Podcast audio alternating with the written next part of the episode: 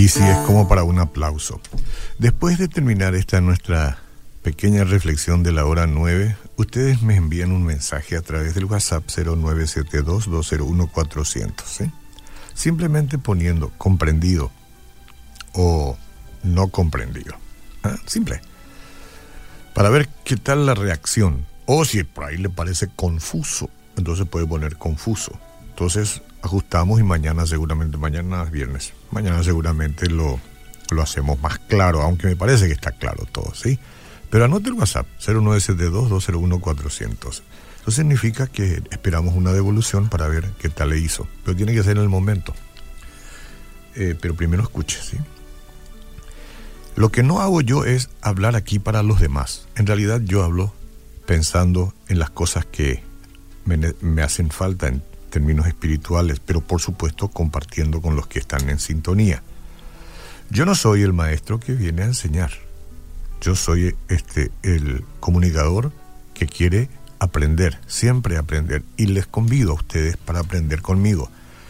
Probablemente el salmo que voy a leer sea uno de los más conocidos y muchos de ustedes lo tengan en la memoria. Es el 23 que dice Jehová es mi pastor. ¿Sí? Nada me faltará. En lugares de delicados pastos me hará descansar. Junto a agua de reposo me pastoreará, confortará mi alma, me guiará por sendas de justicia por amor de su nombre. Aunque ande en valle de sombra de muerte, no temeré mal alguno, porque tú estarás conmigo. Tu vara y tu callado me infundirán aliento. La vara y el callado del Señor es mucho más que una ametralladora, ¿eh? les aseguro. Es poder total absoluto y no es poder destructor. La vara y el callado del Señor infunden aliento porque te da protección. Continúo.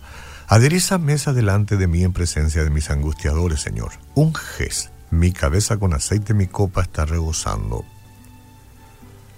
Y aquí hay una declaración importante, que solamente una persona de fe correcta puede decirlo con claridad. Ciertamente el bien y la misericordia me seguirán todos los días de mi vida y en la casa de Jehová moraré por largos días. Bueno, algunos que fueron y vieron en algún momento eh, las montañas, esas más grandes, saben que también este, si hay montañas, hay valles, ¿verdad? No puede sustraerse eso.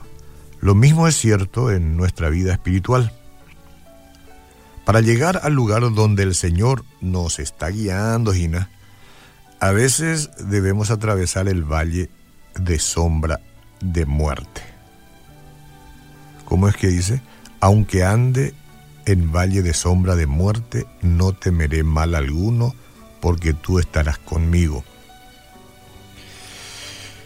No es que vas a estar en la muerte, vas a andar nomás por los lugares peligrosos, valles de sombra y de muerte, confuso, a veces mucha aflicción, una oscuridad espiritual que no te deja ver el futuro, las cosas por delante. Estoy andando en sombra uh, de muerte, ¿no? En valle de sombra, digo, y de muerte. Y ahí dice el Señor, no temerás mal alguno, porque yo estoy contigo. Si David dice, tú estarás conmigo, y esto es palabra de Dios, entonces Dios refrenda esto. Yo estoy contigo aunque andes en valle de sombra de muerte. No temas mal alguno. Hoy mismo puede que la presión sea abrumadora en torno a tu vida. Estás por ese valle. Es necesario que esos valles sean parte de nuestra experiencia, pero la vara y el callado del Señor nos infunden aliento, así es que fuerza y ánimo. Las cimas espirituales porque a veces las tenemos también, y, y cuanto más mejor, son lugares maravillosos para descansar. En esos momentos nos sentimos cerca de Dios y seguros de su amor. Pero llegamos a esos lugares elevados esforzándonos en el valle, donde descubrimos el carácter de Dios, la verdad de sus promesas y nuestra propia debilidad. Y el poder de Dios ahí es cuando se perfecciona. Cuando descubrimos nuestra debilidad y buscamos ayuda. Hay aspectos del Señor que vemos solo cuando viajamos a través de las sombras, o si no, no podemos ver ciertos aspectos de su carácter. Ahí en las sombras, pareciera que es un túnel, y un túnel muy largo. ¿Cuándo encontraré la salida? Esos son los valles de sombra y de muerte. Dios es un pastor celoso. ¿eh? Esto es importante que nosotros entendamos. No es un celo a la manera que nosotros entendemos cuando una persona es celosa por, por la pareja. No, no. Es un celoso. Quiere que sus seguidores dependamos completamente de él. Y tiene derecho, es nuestro creador.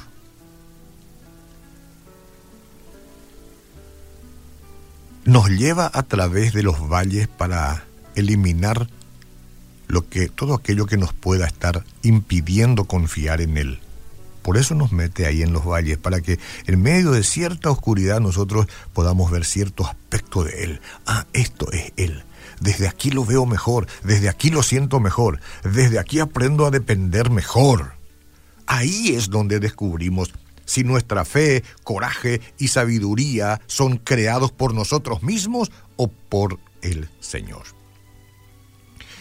Y aunque caminar por los valles de la aflicción es una parte inevitable de la vida, los creyentes no se quedan sin consuelo. Ahí en el versículo 5 trata sobre tener necesidades satisfechas, incluyendo el deseo de ser consolado.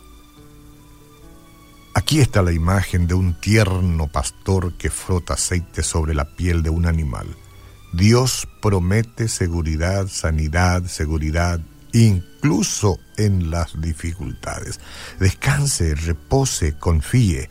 Usted no ve la luz totalmente, el sol brillar como ayer, porque hoy las nubes tapan todo. Pero el sol está ahí y Dios también, aunque usted esté en tiempos de aflicción.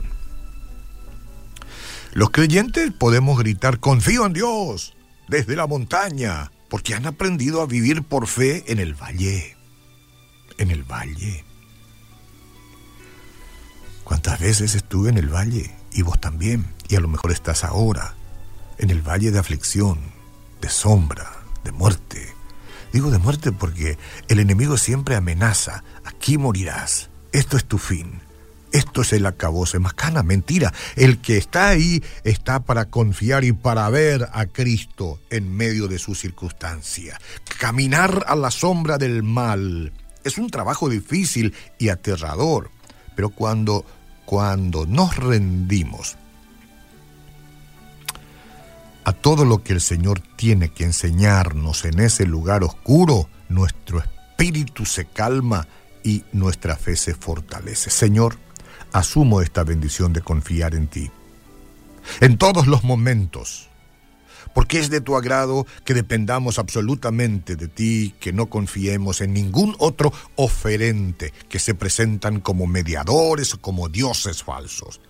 Yo te confieso, mi Salvador Jesús y mi Señor, así es como viviré.